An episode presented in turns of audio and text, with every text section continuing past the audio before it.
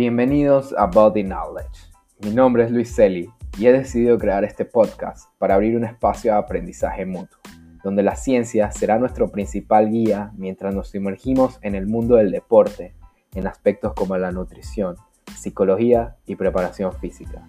Así que prepárate, que este viaje inicia ya.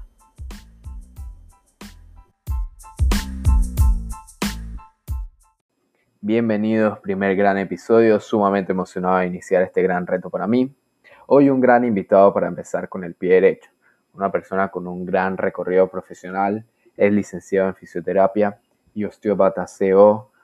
José, ¿cómo estás? ¿Qué tal todo? ¿Cómo te encuentras en el día de hoy? Gracias por aceptar la invitación y ser parte de este podcast. Hola, ¿qué tal?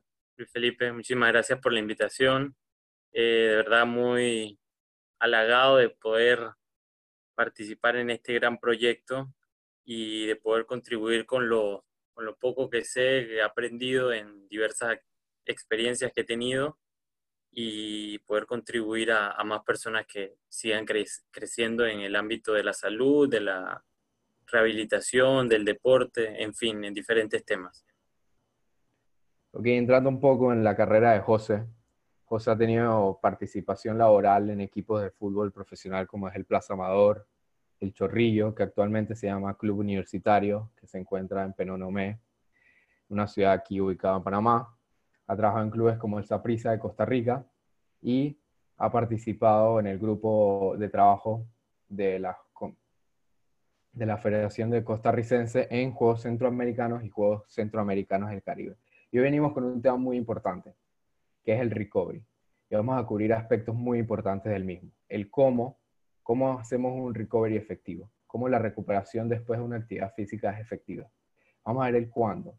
Es importante abarcarlo o atacar esta recuperación justo después de la actividad física. Es importante las 24 horas. Hay una ventana donde es más importante el recovery en ciertos aspectos que en otros. Y después el por qué. Creo que cuando uno, José, es joven, estos son temas que a uno no le importan porque cuando uno es joven, a la hora de la entrada en calor, ahora cuando uno hace una actividad física, termina y lo único que quiere es comer algo rápido, ir a tu casa, seguir con tus actividades y al final, a la larga, al, pasar de los años, esto cobra una factura. ¿Sí o no, José? Sí, es correcto lo que dices y, de verdad me parece que como tú lo dices, en el con el pasar de los años, si uno quiere permanecer en la, en la actividad deportiva o en el deporte de alto nivel, si se compite de manera individual o grupal, considero que uno va haciendo este tipo de trabajo pensando más en su recuperación para poder rendir un poco más en lo que es la actividad o en el deporte de cada quien, o incluso de manera amateur, también ya las personas empiezan a tener un poquito más de cuidado de sí mismo para para poder llegar a, otros niveles, ¿no? Pero antes de, de, pensar en lo que es la recuperación como tal, me parece importante tocar lo que es la, la prevención. Y más te lo digo porque yo vengo de deportes grupales, a pesar de que yo también atiendo de manera particular a, a pacientes y todo, deportistas, corredores, ciclistas, triatletas. Eh, creo que es importante trabajar el tema de la, de la prevención de, de lesiones eh, y, y, ese es un tema que de verdad da para bastante porque eh, se le empieza a dar importancia ahora, ¿no? Ya no es solamente llegar a la actividad deportiva y, practicar el deporte, sino qué hacer antes, qué hacer durante la semana, cómo hacerlo, ¿no? Entonces, eh, por eso te, te, planteo esto como la prevención este primer punto a tocar. Claro, José, me parece perfecto que arranquemos desde el punto de vista de la prevención, porque al final del día la prevención y el recovery, o la recuperación del atleta, tienen un mismo objetivo, que es evitar cualquier tipo de lesión eh, física que pueda tener el atleta o el jugador en la actividad o en la competencia que éste pueda tener. Entonces, pero quiero que indaguemos un poquito más en la importancia de la misma. ¿Por qué es importante la prevención en la actividad física, José? Mira, si, no, no se previenen, primero hay que, hay que tener claro un término que todo lo que es prevención, nosotros muchas veces no prevenimos lesiones, sino reducimos el índice de lesión. ¿sí? O sea, con todos los protocolos, con todos los, los planes de entrenamiento, con el fortalecimiento, todo, reducimos ese índice de lesión. Claro, están las lesiones que pueden prevenir por, las lesiones que pueden producirse por, por algún traumatismo, pero las otras lesiones se dan cuando la acción que ejecutamos sobrepasa el entrenamiento que tiene un tejido, ¿sí? ya sea un músculo, un tendón, un ligamento, una articulación. Si la acción que nosotros ejercemos eh, sobrepasa la capacidad que tiene ese tejido, se va a producir una lesión. Entonces, hay que prepararnos las diferentes estructuras que tenemos en el cuerpo para, la actividad que vamos a, realizar. Entonces, eh, yo por eso te digo, de, como prevención, te, menciono que tenemos varios, eh, varios puntos que tocar ahí, como implementos, como días de la semana en que lo vamos a, a efectuar, qué tipos de prevención podemos hacer, en fin, hay, muchas cosas ahí que, ayudan al deportista. José, tú a la hora de, trabajar la prevención, ¿qué es lo primero que miras en el atleta? ¿Qué es lo primero que miras en tu grupo de trabajo? Tú tratas de identificar ciertas asimetrías que puedan conducir a, una, un, tipo de lesión y tratas de trabajar este tipo de asimetrías o que puede tener el, atleta, eh, desarrollo de, eh, de fuerza o predominancia muscular en, en el lado derecho de la pierna o, todo este tipo de cosas que pueden conducir a, lesiones, ¿no? ¿Qué es lo primero que tú miras? yo creo que hay que eh, tener, ahora ya nada es eh, estándar o común para todo el mundo, hay que ser muy específico en lo que se va a, a trabajar y por eso uno debe saber qué disciplina realiza el atleta, ¿no? y de ahí, en base a una evaluación funcional que se le hace, poder determinar lo mejor.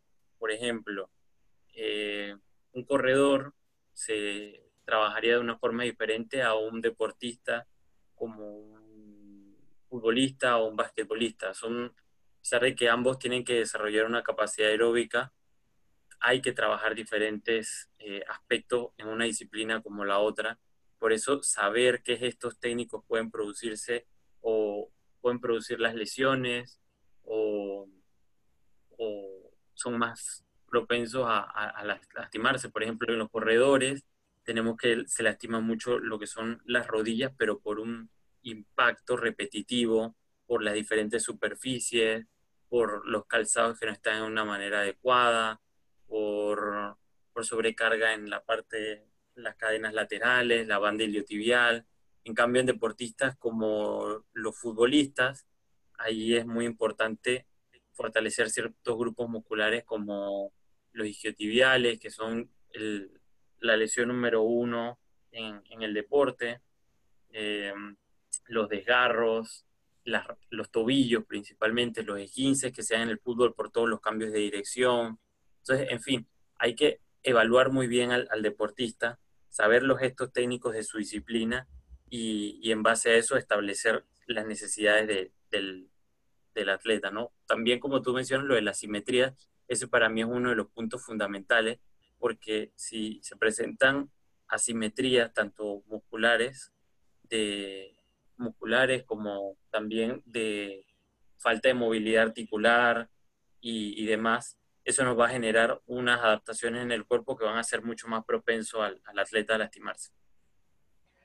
Ok, José, hablabas mucho de la especificidad del, atleta, que es muy importante tomar en cuenta como profesional de la salud sobre, eh, ante todo. Pero para las personas que nos están escuchando, un atleta en general, ¿qué es lo que debe él enfocarse a la hora de prevenir antes de la actividad física?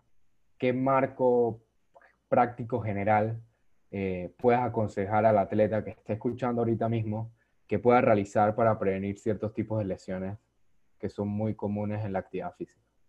Ok, eh, parece muy bien eh, pensarlo de esta forma, algo general que se podría decir para las personas. Yo creo que algo clave ahí para, para los, las personas que practican algún tipo de actividad física, eh, sería lo primero, una liberación miofascial o el uso de dispositivos como lo es el foam roller, las, las bolas rígidas como de la cross, eh, incluso de golf, de tenis. Eso, la liberación miofascial nos va a preparar el tejido para lo que es la actividad, nos libera nudo, aumenta el flujo sanguíneo, eh, libera, como su nombre le dice, la fascia, la prepara, calienta también el, músculo.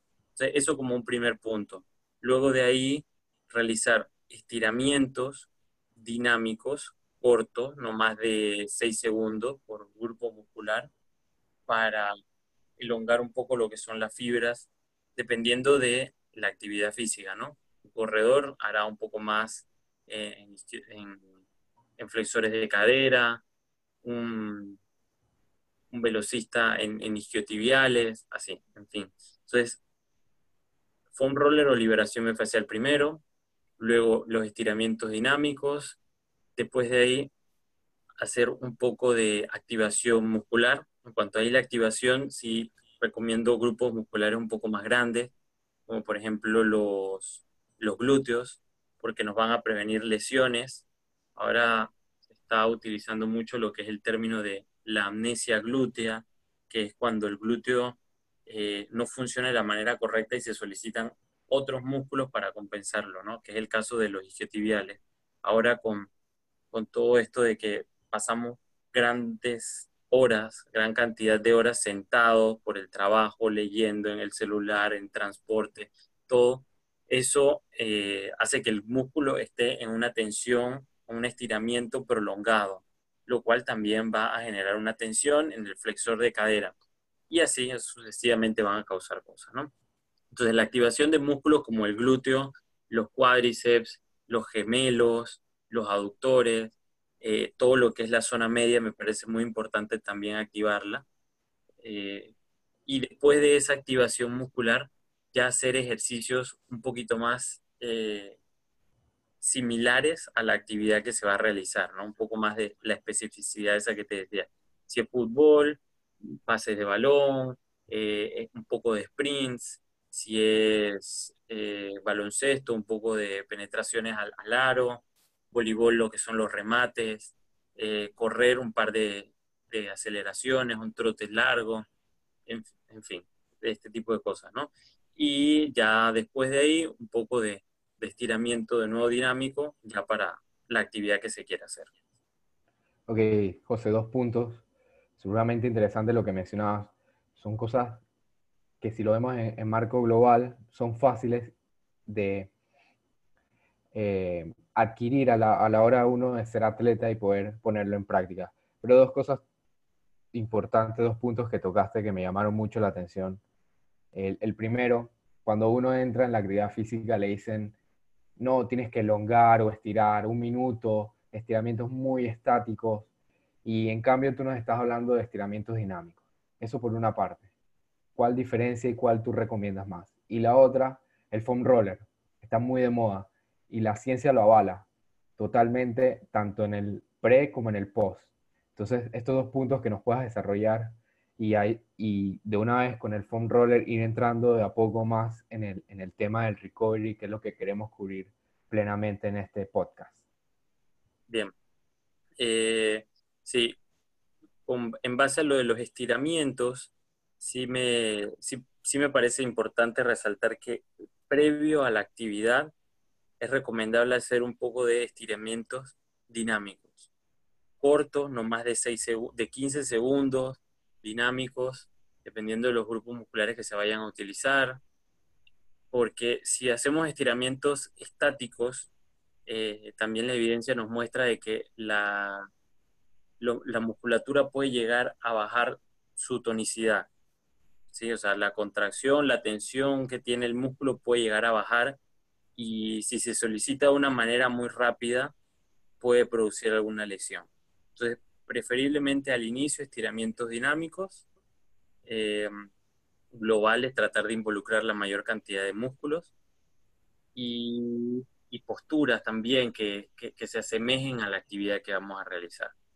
con respecto al foam roller, sí, sí, sí, es, sí es como tú mencionas, la evidencia nos muestra de que este si no es la única, sino la, la, de los implementos para la recuperación más fiables, ¿no?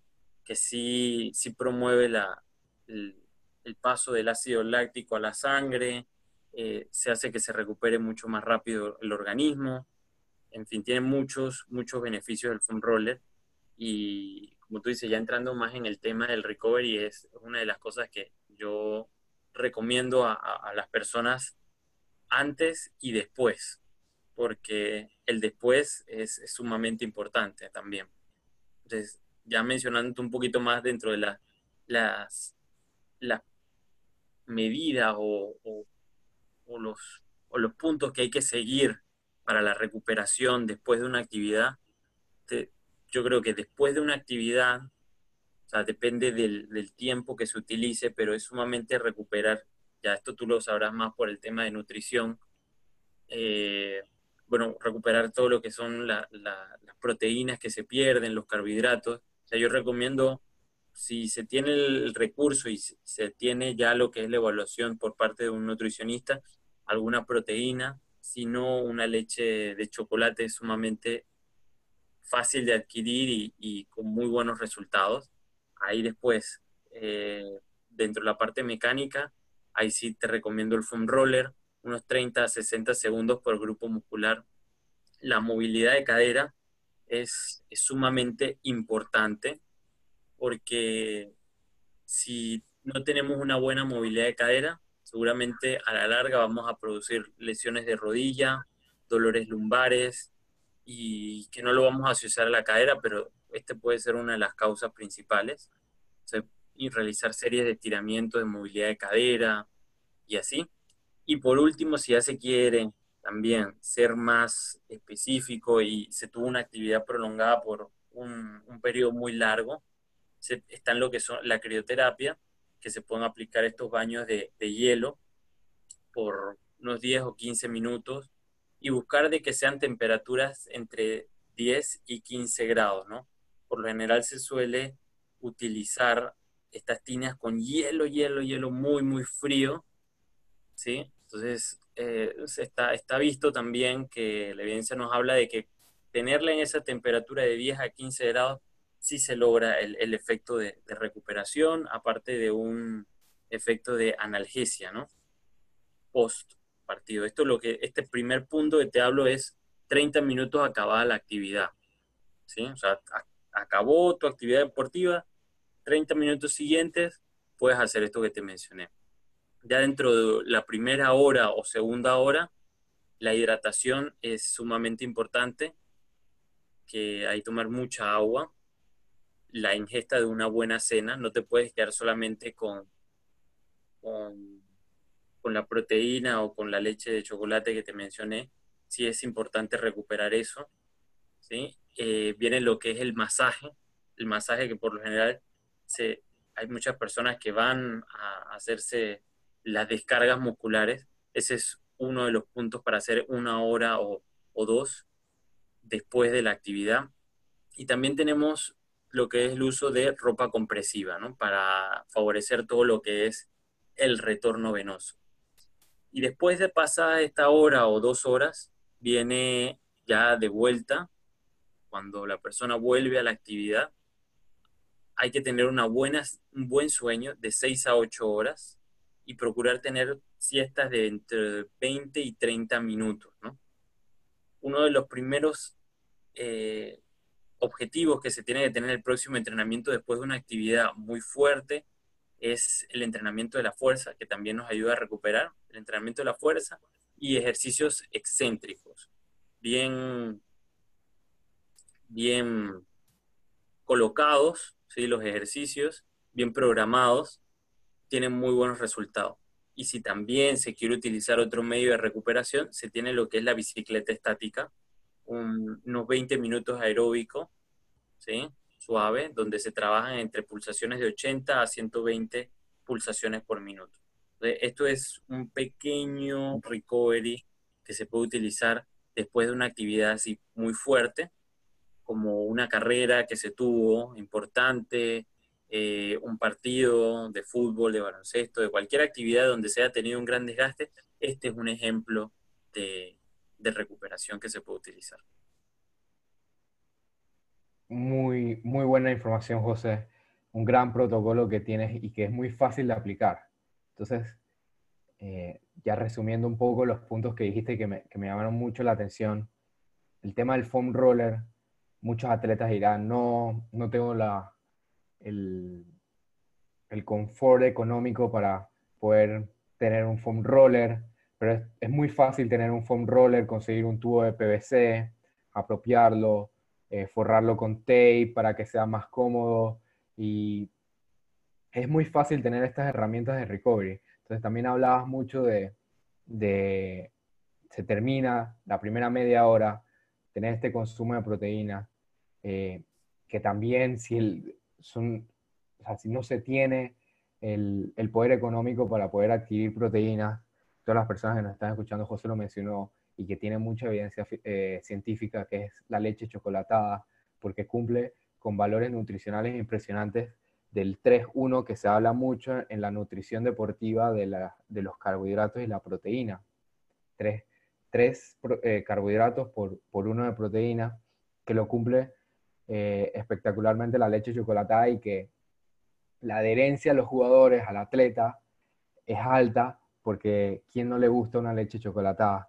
Y hablabas un punto importante de, las duchas frías y ahora se habla mucho de, de, las, de las duchas en contraste. ¿Qué piensas tú de primero estos 30 segundos una agua fría, después 30 segundos agua caliente y este contraste que se hace? ¿Tú lo has utilizado? Eh, ¿Qué piensas al respecto de esto? Es algo que se habla mucho eh, ahorita mismo, está muy de moda y que al parecer tiene muchos beneficios. José. Bueno, eh, sí lo he utilizado. No lo he utilizado a manera de, equipos porque si cuesta tener una piscina caliente o una piscina fría para poder hacer los contrastes. Sí se utiliza mucho en, fisioterapia tener eh, lo que son las compresas frías y las compresas calientes. Se utiliza mucho para lo que es la, la inflamación y da buenos resultados. Eh, a domicilio se les manda a las personas que, por ejemplo, en el caso de los tobillos, cuando hay algún tipo de esguince o lesión y el tobillo está eh, con una inflamación importante, se les pide que primero, yo no, yo no, lo, yo no lo mando porque hay veces que los pacientes sienten el frío muy fuerte, entonces lo mando en una proporción de 15 segundos frío, 45 segundos calientes. Y esto lo repito cuatro veces. ¿Sí? Entonces el, pie, el paciente puede meter el pie en un cubo con agua fría, con hielo, 15 segundos y 45 segundos en la segunda, en la, perdón, en la caliente, y, y, esto se repite cuatro veces el ciclo. Y favorece mucho lo que es el retorno venoso porque se crea un efecto de bombeo. Cuando metes el, el miembro inferior, en este caso el tobillo, en el cubo de agua fría, por 15 segundos se produce lo que es una vasoconstricción y cuando lo metes en el balde de agua caliente, se produce una vasodilatación. Entonces vas bombeando toda esa inflamación, todo ese líquido intersticial que está afuera de la célula y se va drenando mucho más rápido. Entonces, sí, también es recomendable, eh, te digo, no, no, lo aplico con los equipos de, de fútbol, a veces eh, les digo que, que, hagan el baño, ¿no? O sea, cuando se van a bañar, se, se bañe con el agua con el agua caliente primero, un par de minutos, y antes de salir de la ducha, que ponga el agua fría. Esto también se utiliza como para despertarse, para recuperar y, y, y le sirve bastante. José, eh, creo que la experiencia te da, te da el poder de poder justificar ciertas cosas y seguramente las personas que están escuchando, eh, cuando uno es el único profesional de la salud en un equipo, en un club que se encuentre, que es el área donde más te has desenvuelto. Cuando uno trata de cubrir todas estas áreas que hablamos, la parte nutricional, la parte física, y no puede porque las manos no, no, no se dan para cubrir esto de los masajes, el foam roller, la nutrición, tú como profesional de la salud, ¿qué es lo principal que deberías buscar? ¿O qué es lo principal? O si tienes un protocolo para estos clubes, estos profesionales de la salud, donde son, son ellos nada más y tienen que tratar de cubrir 11 jugadores, en el caso del fútbol, quizás 15 jugadores, o, en otros tipos de deportes como el baloncesto. ¿Qué, ¿Qué recomendaciones das tú cuando eres solo tú el único encargado en hacer toda esta recuperación? ¿Y qué es lo más difícil a trabajar en, esto, en, en estos grupos tan grandes? Bueno, sí, como tú mencionas, bueno, yo he tenido las dos experiencias. La experiencia de tener que trabajar con, con, con las manos solamente y experiencias donde hemos tenido todo, todo, todo, todo, todo para atender todo lo que hemos querido, todo lo que hemos necesitado, incluso hasta, hasta además, por ejemplo, en, en los Juegos Centroamericanos y del Caribe, para atender a todo lo que era la delegación de, de Costa Rica.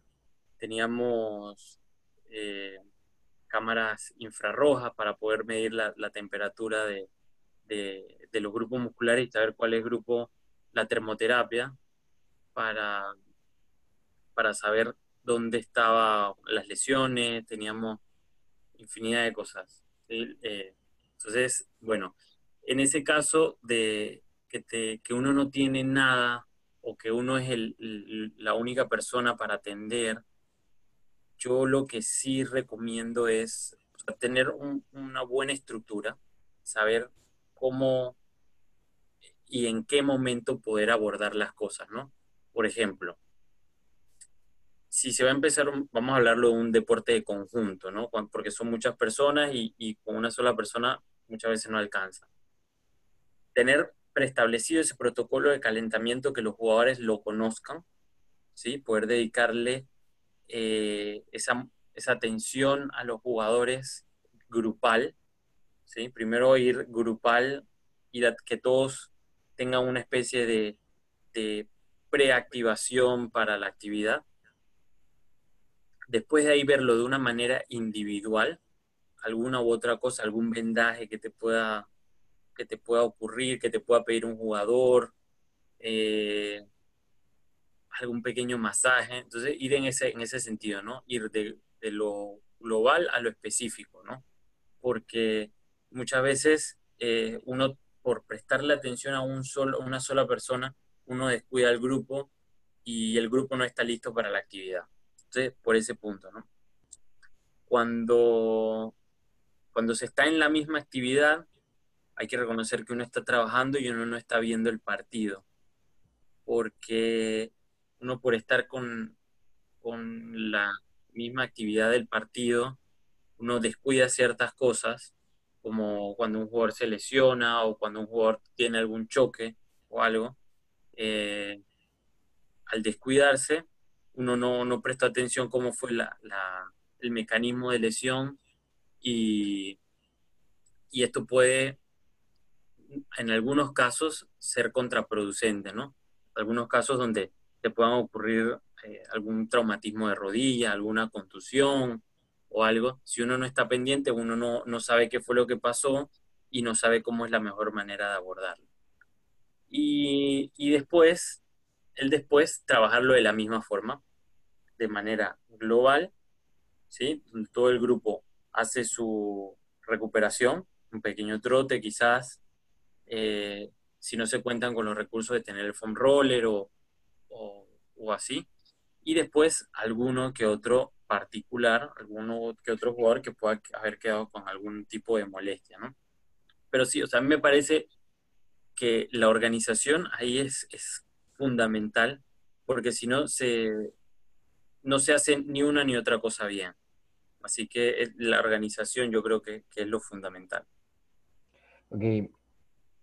Y siguiendo el hilo de lo que decías a lo último, la organización, esto nos abre un, un paradigma bastante importante, eh, que es la programación, cómo uno programa, cómo uno maneja todas estas cargas que tiene el atleta. En el caso del fútbol, Estamos hablando de deportistas que cada fin de semana tienen actividad y entre semana obviamente tienen que trabajar. Y si se da el caso, entre semana también tienen eh, competencia. Y así vemos muchos casos, o también casos donde son, por ejemplo, en los centroamericanos que lo viste, son dos semanas de trabajo continuo de competencia, una semana de competencia. ¿Cómo se logra cómo se manejan estas cargas? ¿Cómo, ¿Cómo tú como fisioterapeuta, como profesional de la salud, uno debería poder programar, hablando ya de macrociclos, microciclos, eh, todas estas cargas y cómo hacer que este recovery sea lo más efectivo posible? Vamos, vamos a tocarlo primero lo que es la, en la parte del fútbol, pensando en una semana larga, que es de un, de un domingo a un domingo. Ahí, suponiendo que tenemos el, el domingo, en el día siguiente, muchas veces se les suele dar libre a los jugadores, también está visto que lo mejor es el día siguiente, aquí en contextos como el nuestro, en Panamá, lo mejor es que tengan entrenamiento al día siguiente y poder aplicar todo este tipo de estrategias de, recuperación. Entonces, ya con eso tienes una garantía de que el jugador eh, se cuide un poco más, favorece la recuperación y el jugador te va a poder vas a poder empezar a trabajar mucho más rápido. Entonces, sería en el día menos 5, ¿sí? Que es que se, dice, ¿no? En el menos 5. Después tienes el entrenamiento de fuerza, como mencioné también, que se utiliza la fuerza como justo después de la actividad, con la fuerza ayudas a, lo que es la, recuperación, utilizando ejercicios de eh, excéntricos, ¿sí? Ahí también podrías meter lo que son los trabajos de propiocepción, todo lo que son los protocolos para prevenir lesiones de, rodillas, de tobillos, de cadera, eh, trabajos de equilibrio. Eso podría venir siendo lo que es el día martes o el día menos 4. El menos 3, que podría ser un miércoles, ahí empezamos con todo lo que es la, resistencia. Ahí se empiezan a bajar un poquito los pesos en cuanto a la, fuerza, se, trabaja un poco más volumen en, repeticiones, también se hace un poco de pasadas más largas, ejercicios de también trabajo de balón, donde se tenga que trabajar esa capacidad aeróbica de resistencia y después tenemos ya lo que es en el, en el menos 3, todo lo que vendría siendo, podría ser un jueves, todos los intermitentes, los intermitentes metabólicos, neuromusculares, eso ahí lo trabajamos. También ese el jueves podría ser el segundo día de trabajo de prevención, que se integran los protocolos, ¿no? Y ya después en el menos 2, que podría ser un viernes, la, velocidad, toma de decisiones, para que el menos 1 se hace una activación previa al, al partido. ¿sí? Esto es viéndolo de una semana larga en el fútbol. Como mencionaste, también en, que es totalmente diferente en, en campeonatos como los Juegos Centroamericanos, Centroamericanos y del Caribe, Olimpiadas, todo esto, ¿Por qué? Porque eh, el macrociclo, ellos llegan en su punto más alto a esta competencia. Cuando están en, esa en, ese periodo de competencia, es muy poco el tiempo. Entonces me tocó que el deportista realiza la, la, actividad y de inmediato, de inmediato, ¿no? Ahí no se pierde, no se puede perder nada, ninguna hora. De inmediato el deportista llega, su, lo, como lo te mencioné anteriormente, hace su liberación miofascial. Ahí en, ese, en, en, en esos casos éramos nosotros los, fisioterapeutas, los osteópatas, que atendíamos cualquier tipo de lesión, eh, botas compresivas para ayudar al retorno venoso, si tenía alguna lesión puntual la atendíamos. Y después a, a las tinas frías, con las temperaturas, ahí éramos muy metódicos de tener eso a a 10 grados, a 10 grados y los teníamos en piscinas, grupos de, de 6, teníamos tres piscinas, iban llegando los atletas de la delegación, ¿no? Y de inmediato terminaba eh, una merienda o algo, a la cama, a descansar y prepararse para el día siguiente. Entonces son dos dinámicas eh, diferentes. Se, se, llegan a aparecer un poco cuando los futbolistas están en campeonatos como mundiales, eh, en campeonatos así, ¿no? No tanto como en liga, pero, pero sí, sí, sí, sí, son, son dinámicas diferentes. Sí, José. Y lo estamos viendo ahorita desde el punto de la competencia, cuando el atleta tiene que entrar en la competencia. Pero ¿qué pasa muchas veces en la pretemporada? Eh, en el caso de los futbolistas, o en el caso de muchos deportes se tienen dobles jornadas. Eh, me despierto, desayuno, salgo al gimnasio, eh, o salgo al parque, corro, hago unas pasadas, un intermitente, regreso, un snack, hago mis actividades diarias, después de la tarde como un snack, voy al gimnasio o voy a la cancha o cualquier tipo de actividad y hago una doble jornada. En temas así de pretemporada, donde las cargas son mucho más altas porque lo que quieres es que el atleta llegue a su pico máximo en la temporada, el recovery tiene que ser aún, aún más importante aún. Y cómo tú lo manejas, cómo, cómo logramos con todas estas tres estrategias que ya las mencionamos que son importantes, el foam roller, las duchas frías, los power naps, 15, 20 minutos de dormir, ¿cómo, cómo las aplicamos a estas dobles jornadas que se presentan mucho en la pretemporada? Ahí, ahí es, fundamental tener una buena planificación de qué es lo que se va a hacer en una primera jornada y qué se va a hacer en una segunda jornada. Si, por ejemplo, tú en una primera jornada, tú realizas, a ver, un entrenamiento de fuerza, lo mejor es que en la tarde realices todo lo que sea trabajo de correr. ¿Sí? Eso lo mejor es así. Si, perdón, si lo tienes en, una sola sesión, en una sola sesión y quieres trabajar esas dos capacidades, vas a tener, hace primero la fuerza y luego la, el correr todo lo que tenga que ver con correr, eso es en una misma sesión. Si tienes dos sesiones, lo mejor es correr y en la tarde hacer la fuerza. ¿Sí? O sea que hay que saber bien qué es lo que hay que hacer eh, primero. Después las recuperaciones, ahí es importante, si por ejemplo en la mañana corriste, sabes que vas a tener más, más fatiga en lo que son gemelos, ¿sí?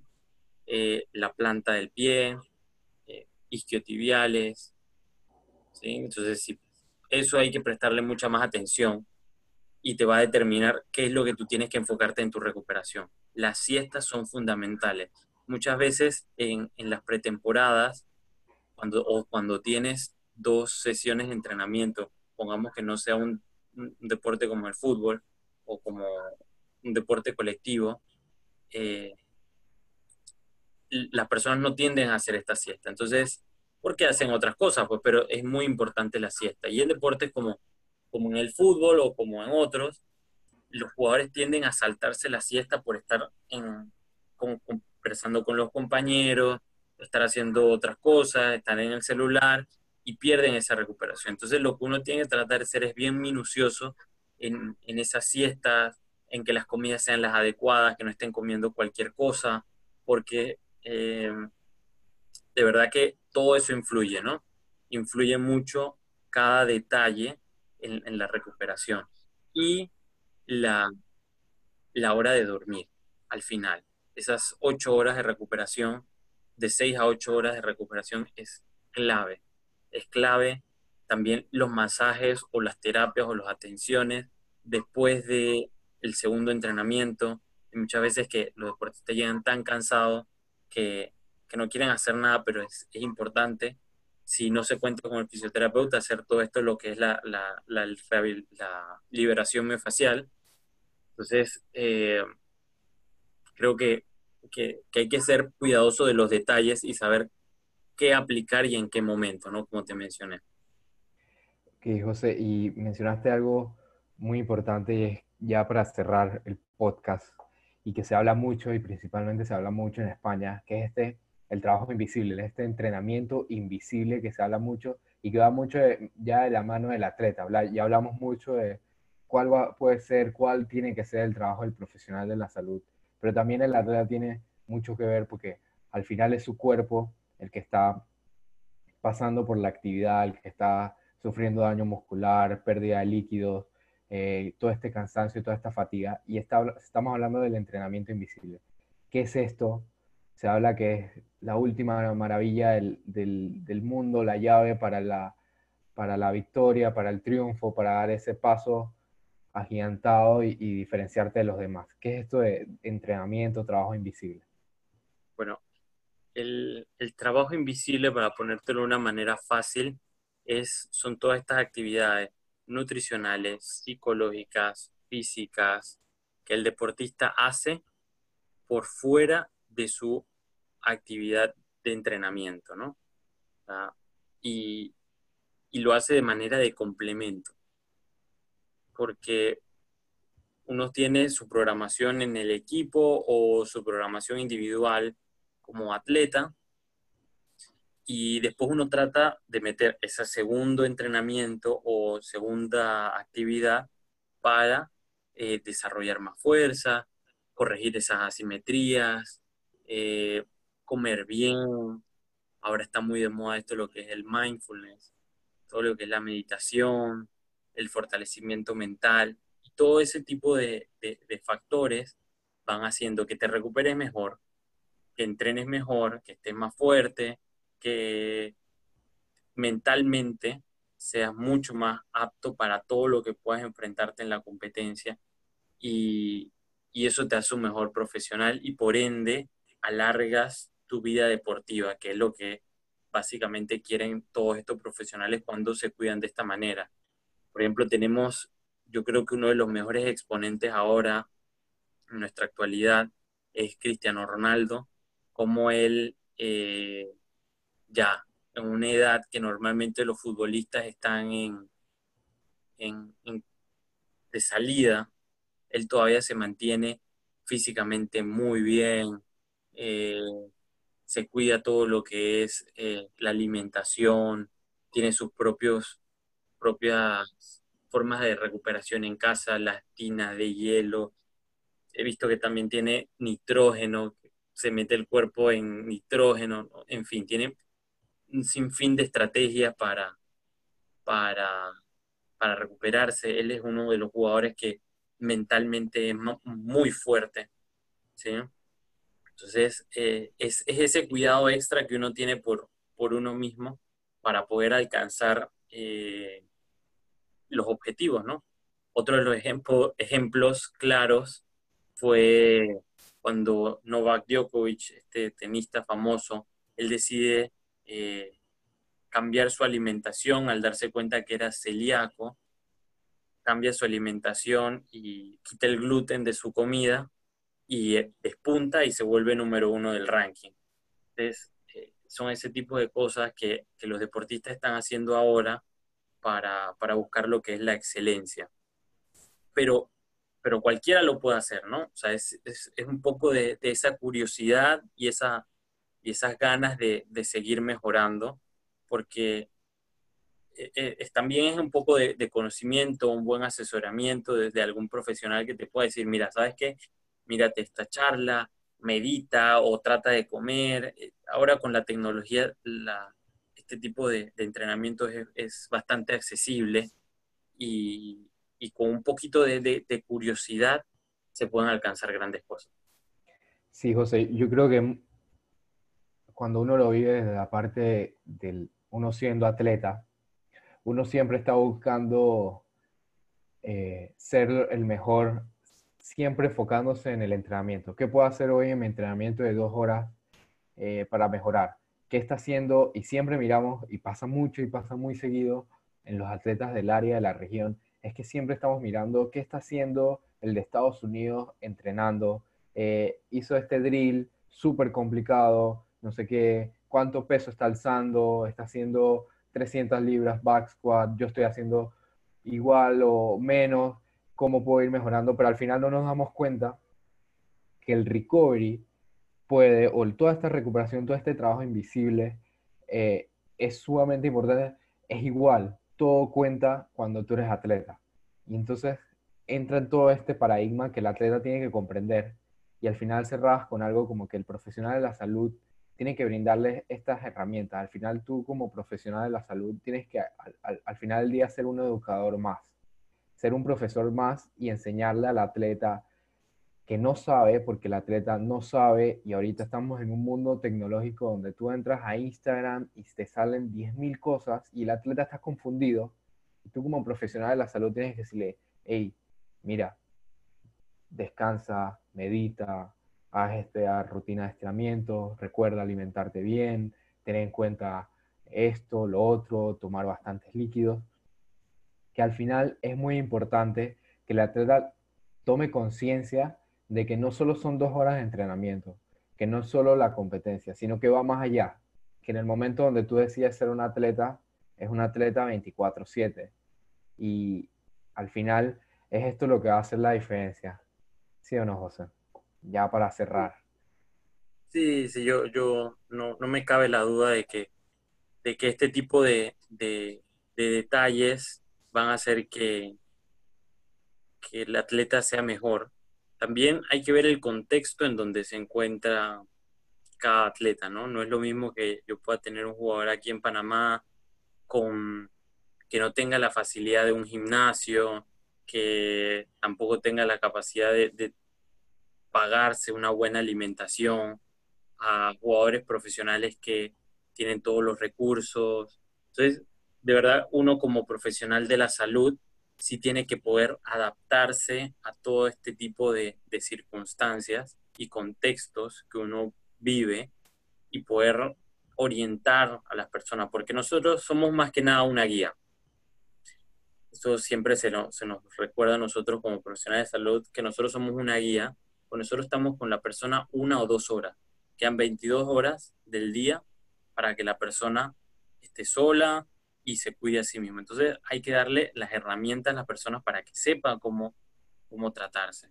Entonces, eh, también, como dices, ¿no? para alcanzar esos objetivos, veía un, un, documental o una entrevista que le hicieron a, a Mireia Belmonte, una nadadora española que, que fue ganadora olímpica, campeona mundial y todo, eh, que son de estas atletas que se encierran, se, se aíslan de lo que es la realidad del mundo y se van a estos centros de alto rendimiento y viven allá y entrenan las 24 horas del día, esto solo con, con llegar a, ese objetivo, ¿no? Y, ella mencionaba en un punto que, que cuando estaba en la final de, de, alcanzar esa medalla de oro olímpica, ella estaba y en su cabeza lo único que pasaba era, eh, tengo 10 minutos para cumplir mi sueño o no. Entonces eso te hace reflexionar cómo, cómo pasan años de su vida, de sus mejores años de juventud, que se pierden fiestas, que se pierden todo, por, por tratar de alcanzar este tipo de, objetivos. Eh, no por suerte, sino por mucho trabajo, ella alcanzó su, su, su objetivo y ganó su medalla de oro, pero así también hay un montón de atletas que a pesar de que hacen esto, este tipo de trabajo, de que se esfuerzan, no ganan, ¿no? Ganar es solamente esa, esa cereza del postre, pero, pero la recuperación, el dormir bien, el comer bien, el entrenar bien, corregir cualquier tipo de lesión que tenga, es lo que te va a llegar al éxito. Creo que podemos cerrar con ese gran mensaje que nos deja a lo último, José, y con, con experiencias, porque tenemos las experiencias vividas ya sean documentales o lo vivimos en el deporte actual, como lo mencionaste. Eh, podemos cerrar este primer gran episodio. José, gracias, mil gracias por, eh, por darme la oportunidad de, por abrir el espacio de tus conocimientos, de tus experiencias. Podríamos quedarnos aquí tres horas hablando de anécdotas, eh, otro tipo de temas, siempre en el ámbito del recovery, de la recuperación, que es lo, que es lo interesante y es, lo fascinante del deporte, que cada aspecto del deporte se pueden quedarse uno hablando horas y días y discutiendo muchos temas sobre el mismo. Eh, mil gracias, José. Eh, para todos los que nos están escuchando, José, tus redes sociales, cómo te pueden contactar, dónde te buscan para cualquier consulta que tengan del, del tema o, o quieran hablar contigo. Bueno, antes que nada, muchas gracias a ti, Luis Felipe. De verdad que un buen proyecto y, vas a ver que sí vas a tener la, esa acogida por parte de las personas. Mis redes sociales son eh, arroba vicio bauch, eh, mi apellido, Bauch, B-A-U-T-S-C-H, o también mi, mi Instagram de, de, la clínica, donde estoy posteando constantemente tips de entrenamiento, de recuperación, que sería arroba ARC, rayita abajo, Advanced Rehab Center. Esas son mis redes sociales y nuevamente agradecerte Luis Felipe por la oportunidad de, de compartir dentro de mi poca experiencia y mi saber. Gracias, José. Y bueno, con esto concluimos nuestro primer episodio. Gracias a todas las personas que nos están escuchando. Primer gran episodio.